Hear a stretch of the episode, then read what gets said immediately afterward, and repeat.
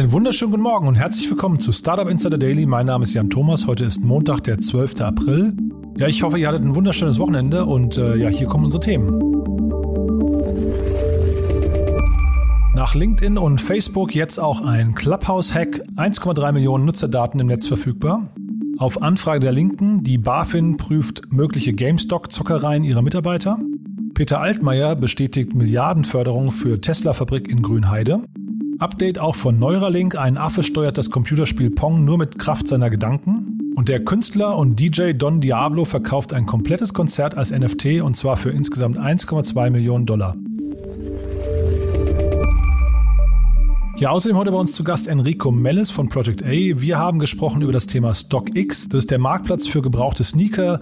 Und äh, ja, da ist durch eine neue Finanzierungsrunde eine neue Bewertung ins Spiel gekommen. Vier Milliarden Dollar ist das Unternehmen mittlerweile wert. Also ist äh, extrem krass.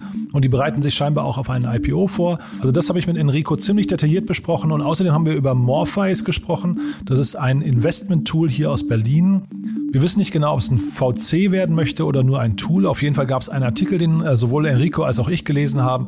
Und da geht es darum, dass Investmententscheidungen zukünftig besser von künstlicher Intelligenz als von Investmentmanagern bei VCs getroffen werden. Ja, das haben wir auch so ein bisschen diskutiert von zwei Seiten. Also ja, ich glaube, es ist ein sehr spannendes Gespräch geworden. Genauso spannend mindestens ist das Gespräch mit David Brunier. Und das kommt aber erst heute Nachmittag, weil ich habe mit David Brunier sehr ausführlich gesprochen. Er ist Co-Gründer und CEO von Flash Coffee.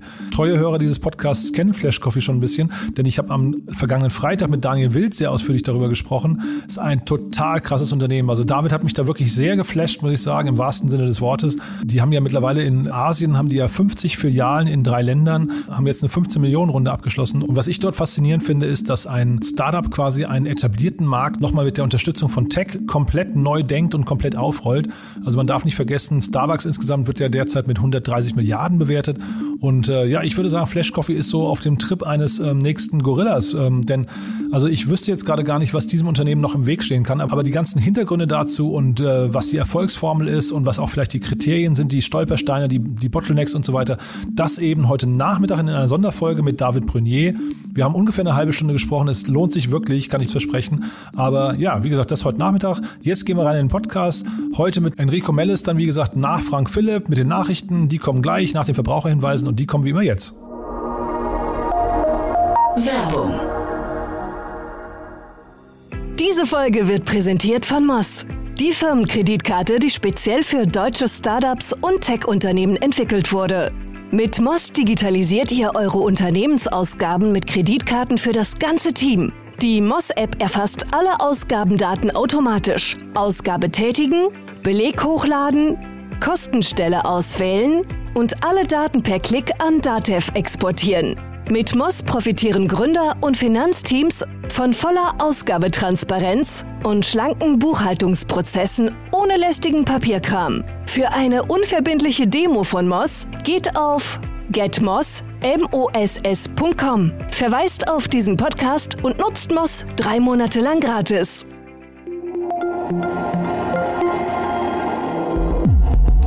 Startup Insider Daily Nachrichten. Wer Gesundheitsinformationen im Netz sucht, ist häufig in einer Notlage, braucht dringlich, dringlich äh, eine Information, will einfach was abklären, ist unsicher vielleicht, weil er was gesehen, entdeckt, an sich gespürt hat und mal schnell nachschlagen möchte. Er braucht Rat für sich, die Familie, die Kinder, Angehörige, Freunde oder Bekannte. Deshalb ist es wichtig, dass man sich auf die Informationen verlassen kann, die dann online zur Verfügung stehen, die man findet beim Googlen, beim Suchen im Netz. Und das ist leider gerade bei Gesundheitsthemen nicht immer so. Google zieht Berufung gegen Portalurteil zurück. Der US-Konzern Google zieht sich aus einem Rechtsstreit um eine Zusammenarbeit mit der Bundesregierung bei einem Online-Gesundheitsportal zurück. Dieses war im Februar durch Richter am Landgericht München vorläufig untersagt worden. Da Google im März Berufung gegen das Urteil eingelegt hatte, deutete zunächst alles auf einen langen Rechtsstreit hin. Mit der nun zurückgezogenen Berufung ist das Urteil jedoch rechtskräftig, wie das Oberlandesgericht mitteilte. Das Bundesgesundheitsministerium bestätigte ebenfalls, dass es seinerseits keine Rechtsmittel gegen die Entscheidung des Gerichtes eingereicht hatte. Dazu Philipp Welte, der Vorstand der Hubert Burda Media. Das Landgericht München hat ein Zeichen gesetzt für die unabhängige Presse und es hat den Monopolen klare Grenzen aufgezeigt. Dass Google das Urteil akzeptiere, werden wir als ein Zeichen des Respekts vor der Freiheit der Medien als einem Grundwert unserer demokratischen Gesellschaft. As you can see, Pager is amazingly good at mind pong. In 2020, it was a pig with a chip in its brain. In 2021, it's a monkey playing video games. Neuralink lässt Affen Computerspiel steuern. In einem aktuellen Video demonstriert das Hirninterface-Unternehmen Neuralink den Stand seiner aktuellen Entwicklung. Das Unternehmen hat einen neun Jahre alten Makakeaffen, der über das Interface das einfache Computerspiel Pong steuert. Neuralink-Ingenieure hatten dem Affen in jede seiner beiden Hirnhälften ein Interface implantiert. Anschließend wurde ihm beigebracht, einen Punkt auf einem Bildschirm mit einem Joystick in ein Quadrat zu lenken. Dabei wurden sowohl die Hirnaktivitäten als auch die Joystick-Bewegungen aufgezeichnet und mathematisch korreliert. Bisher konnten die Forscher ihre Experimente lediglich an Schweinen durchführen. Durch die Arbeit mit Affen könne man nun auch Hirnaktivitäten mappen und so letztlich die Steuerung daraus ableiten. Das Ziel von Neuralink ist es, behinderten Menschen die Steuerung technischer Geräte mittels Gedanken zu ermöglichen. Gewerkschaft heute, morgen, für immer. Seit mehreren Tagen schon versammeln sich Demonstranten vor dem Amazon-Standort von Bessemer in Alabama. 5800 Menschen sind hier beschäftigt. Sie stimmen gerade per Briefwahl darüber ab, ob sie sich gewerkschaftlich organisieren wollen. Doch keine Amazon-Gewerkschaft. Es hätte zur ersten Amazon-Gewerkschaft in den USA führen können. Doch bei der historischen Abstimmung in Alabama ist das Ergebnis verkündet worden und es fällt deutlich klarer aus als von vielen erwartet. Insgesamt stimmten 1798 Amazon-Mitarbeiterinnen und Mitarbeiter gegen eine Gewerkschaftsgründung, während sich lediglich 738 dafür aussprachen. Die Gewerkschaft RWDSU hat jedoch bereits angekündigt, die Ergebnisse rechtlich vor dem National Labor Relations Board anzweifeln zu wollen, da die Amazon Geschäftsführung mit verschiedenen Methoden die Wahl beeinflusst hätte. In Privacy Watch, security concerns over a popular new app are causing some users to think twice before downloading it. Clubhouse. Have you heard of it? It is an invite only social networking app that lets you get together with followers or strangers in audio chat rooms. The app now has at least 10 million users and is valued at $1 billion, but privacy issues are now starting to creep up. Daten von 1,3 Millionen Clubhouse-Nutzern im Netz. Nach Facebook und LinkedIn sind nun auch Nutzerdaten der Social-Media-Plattform Clubhouse im Netz aufgetaucht.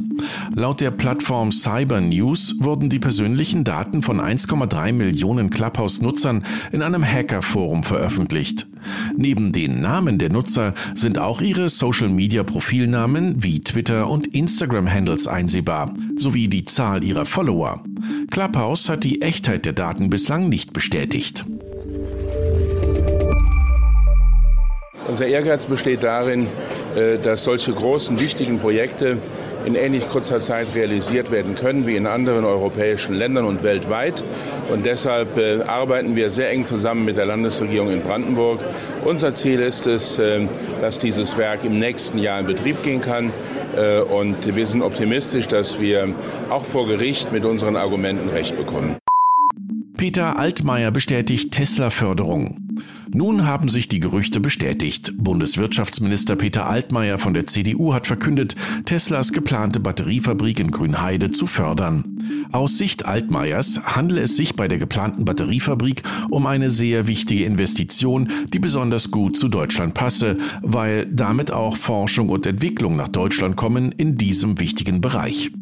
Die Förderung der Tesla Batteriefabrik erfolgt im Rahmen der IPCI-Förderung, ein 2,9 Milliarden Euro umfassender Fördertopf, den zwölf EU-Mitglieder aufgelegt hatten, um in Europa wettbewerbsfähige, innovative und umweltschonende Batteriezellen zu produzieren. How come you ain't never like me?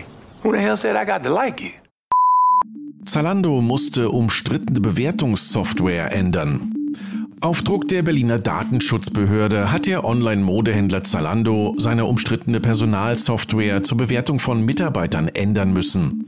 Die unter dem Namen Zona eingeführte Software hatte bereits 2019 Proteste bei Mitarbeitern des Unternehmens ausgelöst. Mithilfe des Programms konnten Vorgesetzte und Mitarbeiter die Stärken und Schwächen von 5000 Kollegen bewerten, was sich unmittelbar auf deren Karriere und Gehalt auswirkte. Die Angestellten hatten daher nicht von einem 360-Grad-Feedback-System, sondern von einer 360-Grad-Überwachung gesprochen. Da Zalando einige Anpassungen an der Software vorgenommen hatte, verzichteten die Datenschützer auf Sanktionen gegen den Konzern. Wenn die Standards äh, in der Mitarbeiter Führung der BaFin unterhalb derer von vergleichbaren europäischen Behörden sind. Das heißt, keine ausreichende Reglementierung. Es muss kein Verbot sein von äh, Wertpapierhandel durch Mitarbeiter, aber eine entsprechende Reglementierung und Aufsicht muss gewährleistet sein. Wenn das der Fall ist, ist dieses natürlich unverzüglich nachzuholen. BaFin prüft Handel mit GameStop-Aktien unter ihren Mitarbeitern. Zum wiederholten Male gerät die Finanzaufsicht BaFin in die Kritik. Offensichtlich tut sich die BaFin damit schwer, die eigenen Ethikregeln für die privaten Finanzgeschäfte ihrer Mitarbeiter durchzusetzen. Im Rahmen einer internen Untersuchung auf Anfrage des Finanzexperten der Linken Fabio De Masi fielen der Behörde zwei Mitarbeiter auf, die mit Aktien von GameStop und AMC Entertainment gehandelt hatten, was möglicherweise gegen das interne Verbot spekulative Geschäfte verstoßen haben könnte. Solche Geschäfte sind seit dem 16. Oktober 2020 nicht mehr zulässig und können laut BaFin zu personal- und dienstrechtlichen Konsequenzen führen. Pandemie bringt fast 500 Milliardäre hervor.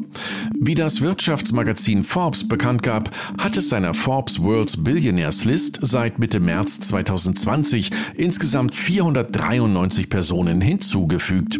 Besonders interessant dabei, 84 Prozent dieser neuen Milliardäre haben sich ihr Vermögen als Unternehmer und Unternehmerin selbst aufgebaut, statt es lediglich zu erben. Die neuen Milliardäre sind mit einem Durchschnitt von 54 Jahren fast 10 Jahre jünger als das Durchschnittsalter der bereits gelisteten Milliardäre.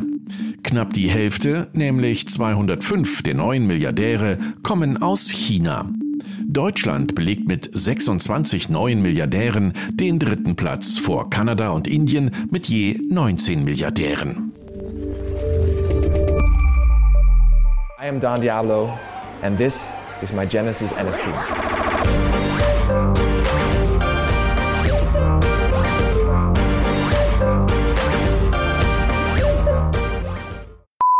Künstler verkauft komplettes Konzert als NFT. Der unter dem Künstlernamen Don Diablo bekannte niederländische Musiker und DJ Don Pepcin Chipper hat am vergangenen Freitag seinen Konzertfilm Destination Hexagonia als NFT verkauft. Dabei konnte er innerhalb von vier Minuten 1,2 Millionen Dollar erlösen. Der Versuch, einen Musikfilm mit einer Länge von einer Stunde als NFT zu verkaufen, wurde von Marktbegleitern als gewagt eingeordnet. Doch der Erfolg gibt Don Diablo recht. Destination Hexagonia ist nun das teuerste bislang auf Super Rare verkaufte NFT. Und das waren die Startup Insider Nachrichten vom 12. April. Und jetzt zurück zu Jan Thomas. Startup Insider Daily, Investments und Exits. Heute mit Enrico Mellis von Project A. Präsentiert von Beiten Burkhardt, euren Partnern von der ersten Beteiligungsrunde bis zum erfolgreichen Exit. Ich freue mich sehr, Enrico Mellis ist wieder hier von Project A. Hallo Enrico. Hi Jan, wie geht's? Ja, mir geht's gut. Ja, schöner, schöner sonniger Sonntag, aber ich freue mich, dass du da bist. Ich hoffe, dir geht's auch gut. Ja, mir geht's, mir geht's super. Ich äh, kann mich nicht beklagen. Trotz ja. äh, Pandemie und allem, natürlich. Mm, und wir haben gerade schon wieder im Vorgespräch gemerkt, es gibt schon wieder so ein richtig cooles Thema, das du mitgebracht hast. Vielleicht haben wir auch zwei. Mal gucken, wir, wir schauen mal, wie lange wir brauchen. Wir legen los mit StockX. Genau, StockX, ähm, das ist ein Marktplatz. Company selber sitzt in Detroit.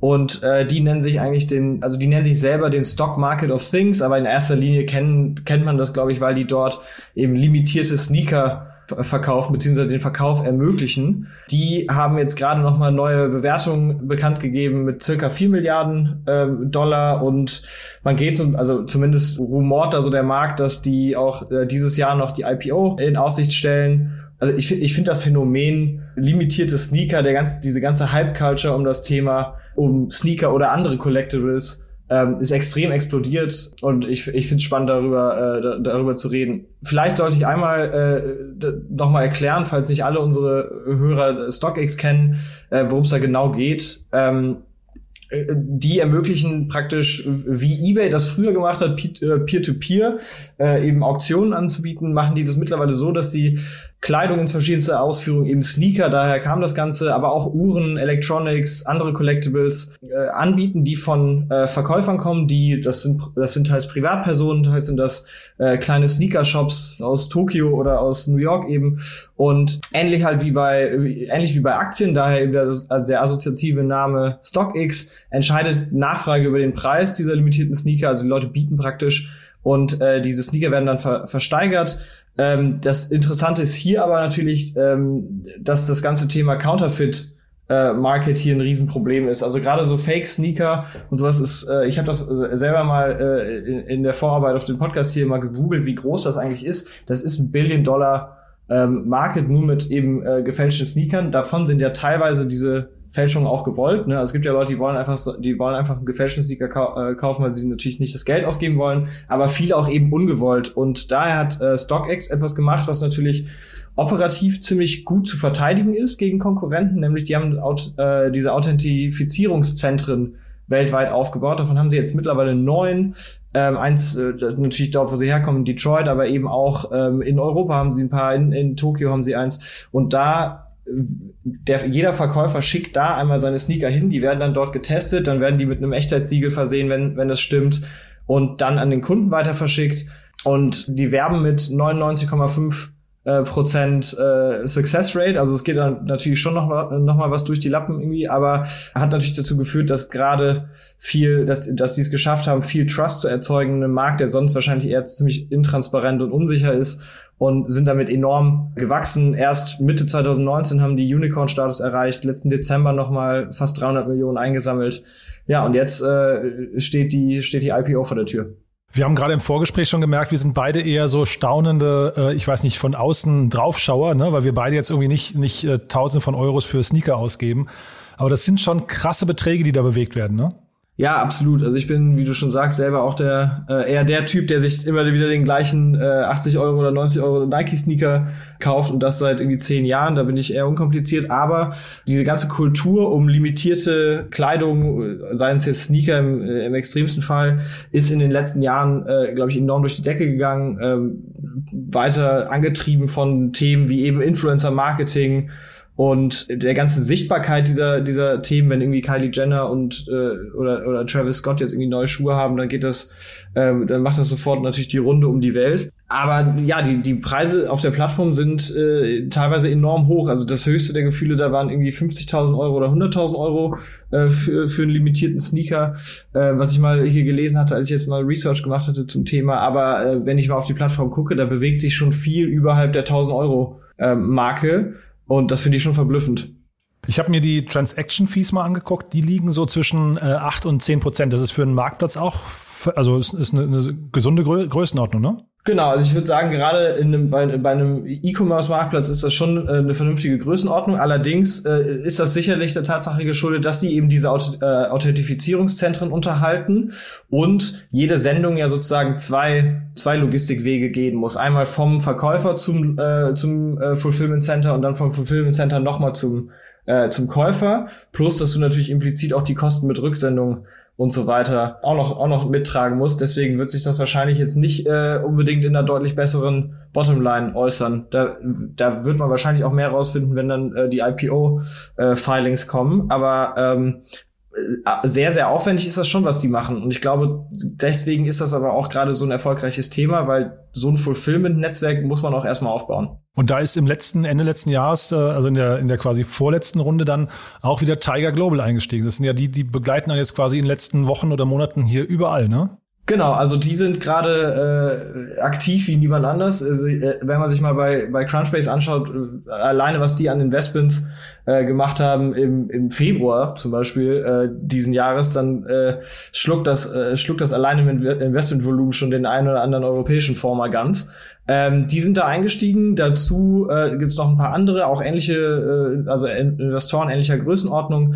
Ähm, da sind eben noch äh, also DST, Tiger, wie schon gesagt, Altimeter, ähm, Dragoneer und noch, und noch weitere dabei. Plus eben typisch äh, bei solchen Themen aus den USA auch noch die ein oder anderen ähm, Prominenten. Eminem ist da mit dabei, Mark Wahlberg ist da mit dabei, äh, Steve Aoki, Scooter Brown. Also sind schon wieder sehr, sehr viele äh, Investoren, die auch medienwirksam natürlich so ein Thema auch pushen können. Abgesehen natürlich davon, dass einer der Mitbegründer ähm, wenn auch, glaube ich, operativ wahrscheinlich etwas äh, zurückhaltender. Dan Gilbert ist der ähm, Quicken Loans damals gegründet hat und äh, auch äh, prominenterweise Besitzer der Cleveland Cavaliers ist. Ja, Jay-Z hatte ich noch gesehen, ist auch noch dabei, ja. Ja, das, also, kann, das kann sein, ja. Ja, und sag mal, äh, gibt sowas in Deutschland auch, dass wir irgendwie so eine prominente, äh, so, so eine Ansammlung von Prominenten haben, die dann irgendwie ein Startup mitpushen? Also jetzt hier fühlt sich das ja sehr natürlich an, weil Hip-Hop und, und Sneaker gehen ja irgendwie Hand in Hand.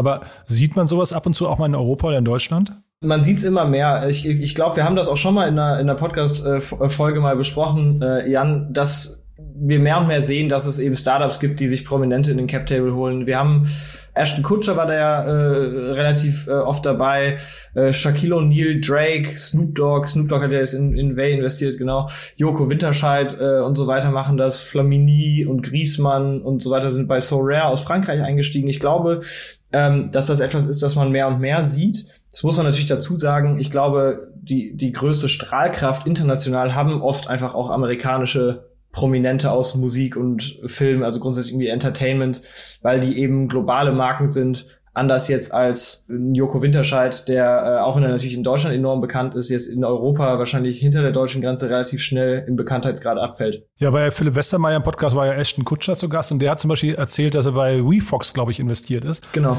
da habe ich die Brücke nicht ganz hinbekommen für mich, wo da der, wo da die Logik, also jetzt mal, wenn es rein um die Prominenz von ihm gehen sollte, äh, liegen könnte. Ich glaube ehrlich gesagt, dass Ashton Kutscher schon, äh, der ist schon richtig äh, Berufsinvestor mittlerweile. Ne? Der hat ja Skype und Robin Hood und Spotify und Airbnb ähm, äh, mitgemacht und äh, betreibt ja einen eigenen Fonds. Also ich glaube, der ist da einfach auch als Fondsinvestor eingestiegen. Plus, der hat wahrscheinlich einfach auch ein sehr, sehr attraktives äh, Rolodex an US-Investoren. Einfach äh, wahrscheinlich, da ist er reingekommen, weil er natürlich irgendwie prominenter war und hat sich dann wahrscheinlich auch einfach mittlerweile einen guten Namen erarbeitet und äh, kennt die dementsprechend alle sehr, sehr gut. Also bei ihm ist es, glaube ich, mittlerweile ähm, nicht mehr so, dass er wegen seiner, wegen seines Namens in Richtung Konsument mit einsteigt, sondern wahrscheinlich einfach, weil er ein sehr, sehr gut vernetzter Investor ist. Und äh, jetzt nochmal kurz zurück zu StockX und die, die Runde. Also das war jetzt eine Erweiterung der Series E, wenn ich das äh, also E, wenn ich das richtig verstehen, äh, verstanden habe. Ne? Und ist das jetzt, also dass die Bewertung so nach oben gegangen ist, ist das so jetzt typisch für quasi die Vorbereitung eines Börsengangs? Also ist das jetzt quasi so ein strategisches Investment, weil wahrscheinlich Kapital benötigt hätten die jetzt gar nicht, ne? Ich, äh, das kann ich ehrlich gesagt nicht so richtig sagen. Ich glaube, es ist relativ typisch, dass jetzt nochmal ähm, bestehende Investoren auch versuchen, nochmal mehr, ähm, mehr Kapital äh, zu deployen, beziehungsweise sich mehr Shares zu kaufen. Ich glaube, als Teil dieser Runde durften jetzt auch sozusagen Mitarbeiter von ähm, von StockX nochmal signifikant äh, ihre Anteile verkaufen, um eben auch Platz für diese Investoren im Zweifel zu machen, weil für die ist natürlich schon am interessantesten, möglichst viel ihres Geldes in dieser Company zu platzieren, bevor die an die Public Markets geht und dann äh, sozusagen der Exit auch für diese Investoren bevorsteht. Das ist praktisch nochmal ein Portfolio-Boost, wenn man an die Performance der Company post-IPO glaubt. Ja, ich, also ich bin sehr gespannt. Es gab mal vor, ich habe das mir vorhin nochmal rausgesucht, es gab mal vor ein, zwei Jahren, glaube ich, einen Artikel auf Board Panda, ähm, den verlinke ich dann auch in Show Notes, wo man ähm, amerikanische Priester sieht, die halt wirklich, äh, äh, also das ist, das nennt sich, glaube ich, dann äh, Priests with High Expensive äh, Sneakers oder sowas. Wahnsinn, was da zum Teil wirklich bezahlt wird. Also du hast ja vorhin von, von den paar hunderttausend schon bezahlt, aber auch es scheint so zu sein, dass wirklich Menschen ich weiß nicht, so fünf bis zehntausend Dollar äh, manchmal ausgeben, um sich wirklich da auf der Bühne präsentieren zu können. Also von daher ist ein krasser Markt, ne? Also absolut krasser Markt und ich glaube, ähm, der wurde auch einfach weiter nochmal befeuert durch, ein, durch die Existenz dieser Company, weil dadurch, dass er, dadurch, dass da ein Marktplatz äh, entsteht, dem die Leute vertrauen, bei dem die Leute auf die Prozesse vertrauen, ähm, ist natürlich so, so ein Asset auch nochmal deutlich liquider geworden. Und ähm, man sieht das auch, glaube ich, im Sneakermarkt ganz oft, dass du äh, sogenannte Dead Stocks auch hast, ne? also Schuhe, äh, so nennt das, glaube ich, der Sneakerhead, ähm, äh, Schuhe, die sozusagen nie getragen werden und so, sofort nach dem Kauf auch in der äh, Originalverpackung äh, gelassen werden und praktisch wie als Investitionsasset gekauft werden. Gab es jetzt ja auch also ne, bei wenn wenn Adidas neue Yeezys rausgebracht hat, haben die Leute natürlich in mehrfacher Ausführung diese Schuhe gekauft und dann relativ schnell, äh, relativ kurz später ähm, an die Leute geflippt, äh, die eben beim normalen Job nicht drangekommen sind und äh, dann natürlich einen schönen Return gemacht. Und ich glaube, das ganze, diese ganzen Faktoren feuern enorm an, dass dieser Markt auch immer größer wird. Ähm, plus wahrscheinlich hatte Covid hier natürlich auch einen Impact. Ne? Also man kann nicht in Geschäfte gehen, man kann die Leute nicht so äh, nicht so gut treffen, man kann diese äh, Produkte dementsprechend nicht sofort äh, nicht so gut finden. Und ich glaube, diese dieses dieser ganze Hype-Market, wie ich den mal zusammenfassen würde, weil da sind eben nicht nur Sneaker dabei, sondern eben auch limitierte T-Shirts, Uhren, ähm, irgendwelche äh, Spielzeugfiguren, die man sich auf den Schrank stellen kann äh, von, von Künstlern, der äh, ist dadurch, glaube ich, äh, wirklich explodiert. Wobei in dem FAZ-Artikel jetzt gerade, äh, den wir beide gelesen haben, zu lesen war, dass sie eigentlich nur mit 20 Prozent im letzten Jahr gewachsen sind. Das ist jetzt nicht so richtig doll, ne? Das ist jetzt ehrlich gesagt nicht so richtig doll, aber ich würde sagen, innerhalb eines Marktes, der wahrscheinlich in, für, für eine Weile auch eingefroren war, ist das wahrscheinlich trotzdem noch gute Performance. Es war ja sozusagen wahrscheinlich Bear Market ne, für solche für solche Artikel, weil ich gerade glaube gerade die Kunden äh, die Kundenschaft, die sich da vielleicht so Sneaker zusammenspart über eine lange Zeit, wird jetzt auch während der Pandemie wahrscheinlich nicht äh, die rosigsten Jobperspektiven äh, gehabt haben und vielleicht auch einmal kurz abgewartet, bevor man sich da solche Sneaker kauft. Aber ja, es äh, ist natürlich eine relevante, ist, äh, oder ist sozusagen ein relevanter Einwurf. So, so richtig explosiv ist 20 Prozent natürlich nicht. Und was du eben gesagt hast, finde ich nochmal sehr spannend. Also du hast von T-Shirts gesprochen und von Uhren und Collectibles und, und Figuren und so weiter. Siehst du, dass hinterher hier quasi eBay tatsächlich angegriffen wird und man so nach und nach versucht, das Ganze als Plattform auch in oder als, als Service-Plattform auf andere äh, Bereiche auszudehnen? Ich, ich glaube, das ist äh, das ist der Fall und ich, ich, ich verstehe die Strategie von StockX auch so, dass die jetzt in, in verschiedene Richtungen äh, wachsen. Ne? Also die, die, die Wachstumsvektoren für StockX sind ja jetzt nicht nur im Secondary-Markt weitere, also praktisch im Wiederverkäufermarkt äh, weitere Verticals zu erschließen, sprich jetzt Elektronik ist dazu gekommen, ähm, sondern eben auch den Primary-Markt tatsächlich anzugehen, weil ähm, es gibt ja jetzt schon Sneaker-Brands, ich glaube New Balance war der erste, ähm, die erste Brand, die es gemacht hat über StockX, die sozusagen ihre Schuhe auch primär das erste Mal dort verkaufen. Und ähm, auch sozusagen in, äh, in, in limitierter Form, aber jetzt schon auch für den Massenmarkt äh, äh, anvisiert, weil deren, weil StockX einfach auch deutlich mehr Traffic mittlerweile sammelt äh, als deren eigene Website und das für die nun mal eben jetzt ein relevanter äh, Vertriebskanal ist. Deswegen, ich sehe schon, dass nicht nur sozusagen das Geschäft von eBay und anderen Collectibles äh, Marketplaces da von denen angegriffen wird, sondern auch einfach die die Distribution von Sneakern zum Beispiel in dem Fall. Und jetzt mal mit dem Blick eines Investors noch so als letzte Frage. Wenn jetzt ein Startup bei euch anklopfen würde und würde sagen, wir machen StockX für Deutschland oder für Europa, ist das noch, ist da noch eine, eine Opportunity oder ist der, der Zug abgefahren? Puh, also ähm, wenn es jetzt wirklich genau das gleiche sein soll und auch für Sneaker, dann würde ich sagen, das ist, äh, das wird ein sehr, sehr schwieriger Kampf. Ähm, wir, wir sind ja selber in, in, in einem Collectibles Marketplace investiert, der heißt Katawiki, aber der macht ehrlich gesagt jetzt nicht primär Sneaker, sondern kommt halt eben aus einem anderen ähm, aus einer aus, aus einem anderen äh, oder aus einer anderen Richtung, ne? eher so von äh, Autos und Briefmarken und Kunst und äh, sonstige Sammlergegenstände.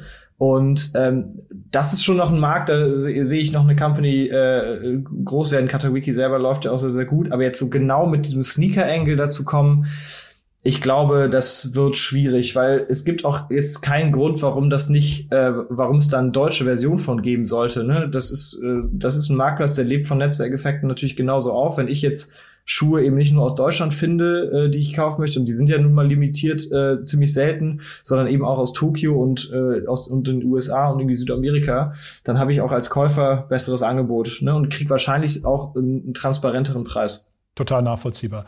Cool, du, dann würde ich sagen, das bis hierhin. Wir hatten noch einen Artikel, über den wir beide gestolpert sind. Vielleicht wollen wir den noch ganz kurz anreißen. Ja, genau. Also ich habe schon wieder äh, die News gesehen, dass ähm, es nochmal jetzt einen, neuen Fonds gibt, die ähm, mit KI auf, äh, auf Company-Jagd gehen sozusagen und äh, fand das einfach ein relativ spannendes Thema, um es mit dir zu besprechen hier, weil das ist ja schon etwas, das jetzt VCs ähm, weltweit schon seit längerem umtreibt. Ne? Also es ist, äh, das wird unter VCs stark diskutiert.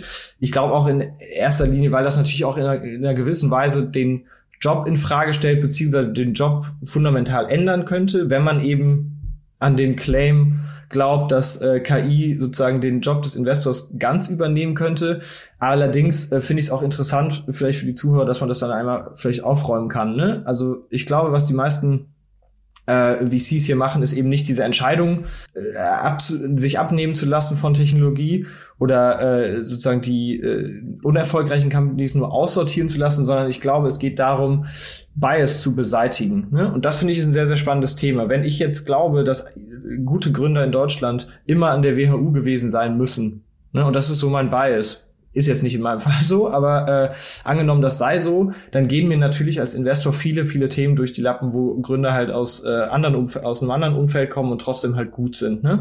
Ähm, plus eben noch 20 andere Faktoren, die man da so äh, äh, reinmodellieren kann in solche Modelle. Deswegen glaube ich, es ist schon relevant, dass äh, VCs mehr und mehr Zeit investieren, daran ihre, ihre Sourcing und aus, also Selek Selektionskapazitäten mit, so, mit sowas zu erhöhen. Allerdings finde ich natürlich immer den, äh, diesen Claim, dass äh, die KI äh, ab jetzt den Job übernimmt, dann immer so ein bisschen übertrieben, weil das, glaube ich, ehrlich gesagt, ist nicht der Fall. Die, äh, also Eva Valerie, ich hoffe, ich spreche es richtig raus, Quera ist Verhaltensökonomin. Ähm, der, der Fonds, über den wir sprechen, heißt Morpheus, also angelegt an, äh, angelehnt an den Film Matrix, Morpheus. Und kennt man die? Also es ist ein Berliner Fonds. Ich habe die vorher noch nicht gesehen. Die sind 2019 gegründet worden. Habt ihr die auf dem Radar? War, war mir ein Begriff, allerdings jetzt noch nicht mit denen zusammengearbeitet. Das heißt, ihr wisst jetzt auch noch nicht, ob dieses, weil ähm, diese These ist ja dann dementsprechend auch schon ein bisschen älter, ob das greifen könnte oder nicht. Oder also ihr habt jetzt noch nicht mal nicht mal Insights gesehen, wie gut möglicherweise die, die Vorselektion bei denen ist. Nee, also Performance äh, dieser KI habe ich habe ich jetzt noch nicht gesehen. Ähm, ich, das machen aber auch, glaube ich, ehrlich gesagt äh, kaum VCs, dass sie da Performance-Daten äh, rausgeben von ihren äh, äh, VC äh, oder KI-Tools. Einfach auch, weil der Feedback-Cycle noch gar nicht da ist. Ne? Also ähm, es gibt, ich, ich glaube, der andere Retterat von Early Bird hat da interessant in seiner Doktorarbeit zugeschrieben, dass er jetzt rückwirkend sozusagen Datensets analysiert hat und geschaut hat, hätten, hätten da 100 Investoren, die er, glaube ich, befragt hat, ähnlich entschieden und er hat herausgefunden, dass die KI besser darin ist zu äh, identifizieren, ähm, was gut funktioniert.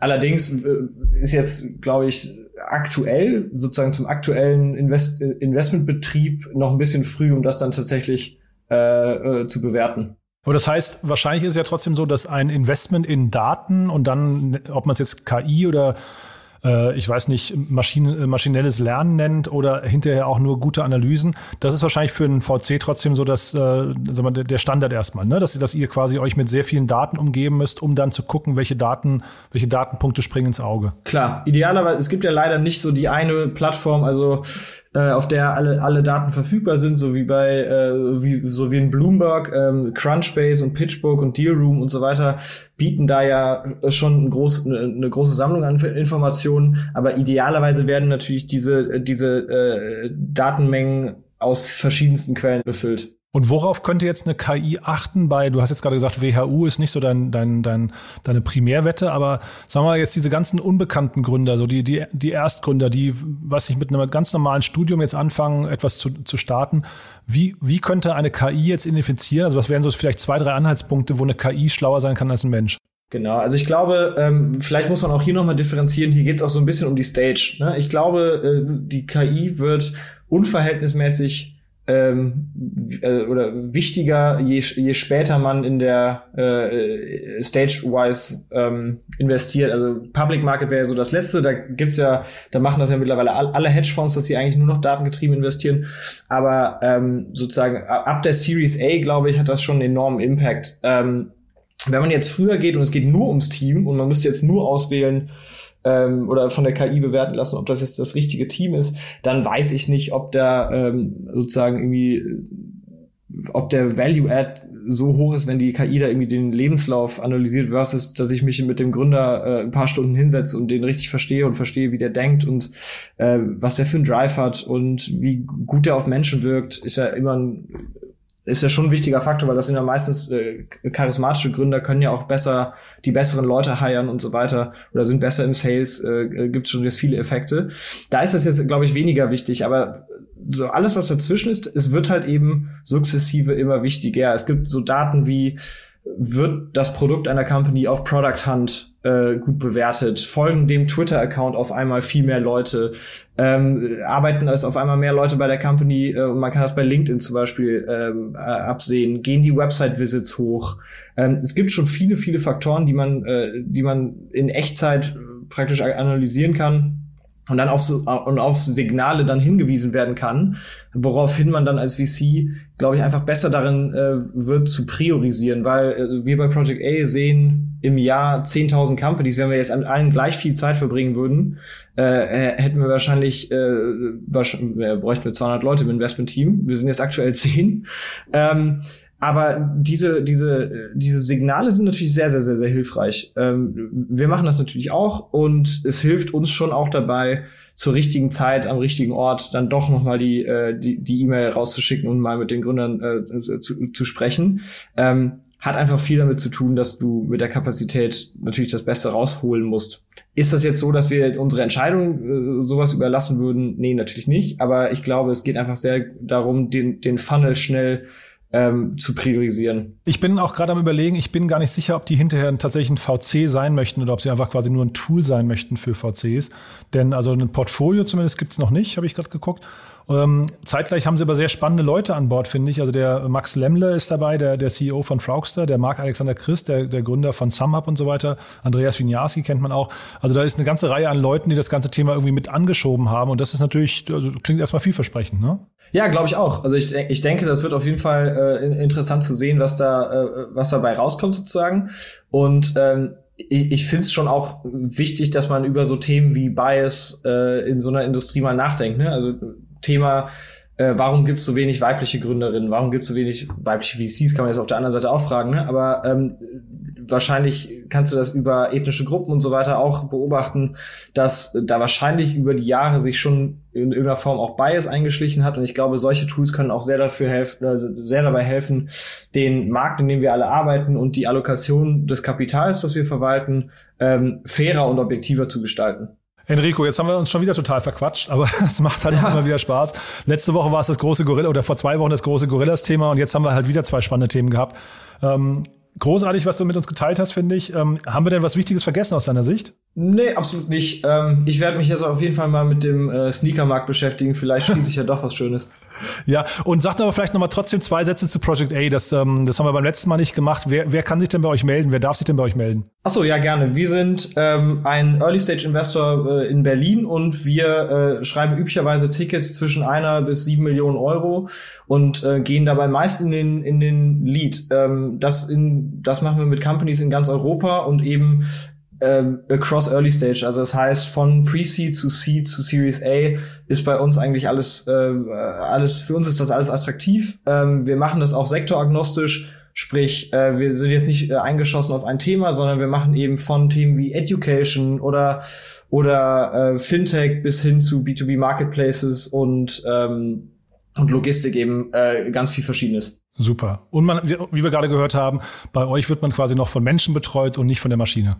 Ja, sowohl als auch, aber am Ende zählt es natürlich, dass man, äh, dass man äh, von, einem, von einem äh, netten Investor, mit dem man sich gut versteht, auch äh, lange eine Beziehung eingeht und äh, dass man mit dem eben, von dem eben nett behandelt wird, natürlich. Deswegen sind wir da immer sehr menschlich dabei. Super. Enrico, vielen, vielen Dank und äh, ja, dann bis in zwei Wochen und dir noch einen schönen Sonntag. Danke, Jan, ebenso und bis in zwei Wochen. Dieser Beitrag wurde präsentiert von Beiten Burkhardt, den Venture Capital Experten. Maßgeschneiderte Beratung von der Gründung bis zum Exit. Startup Insider Daily, der tägliche Nachrichtenpodcast der deutschen Startup-Szene. Ja, das war's für heute Vormittag. Das war Enrico Mellis von Project A. Ich fand es mal wieder super spannend. Es macht immer wieder Spaß mit Enrico und es tut mir auch leid, wenn wir immer so ein bisschen ausführlicher sprechen, aber das ist, glaube ich, mein Fehler. Ich finde es dann einfach zu interessant und muss dann immer nochmal nachhaken. Ich hoffe, das nervt euch nicht zu sehr. Wir hören uns heute Nachmittag wieder. Dann, wie gesagt, mit David Brunier, Co-Founder und CEO von Flash Coffee. Euch noch einen schönen Tag, bis heute Nachmittag und alles Gute. Ciao.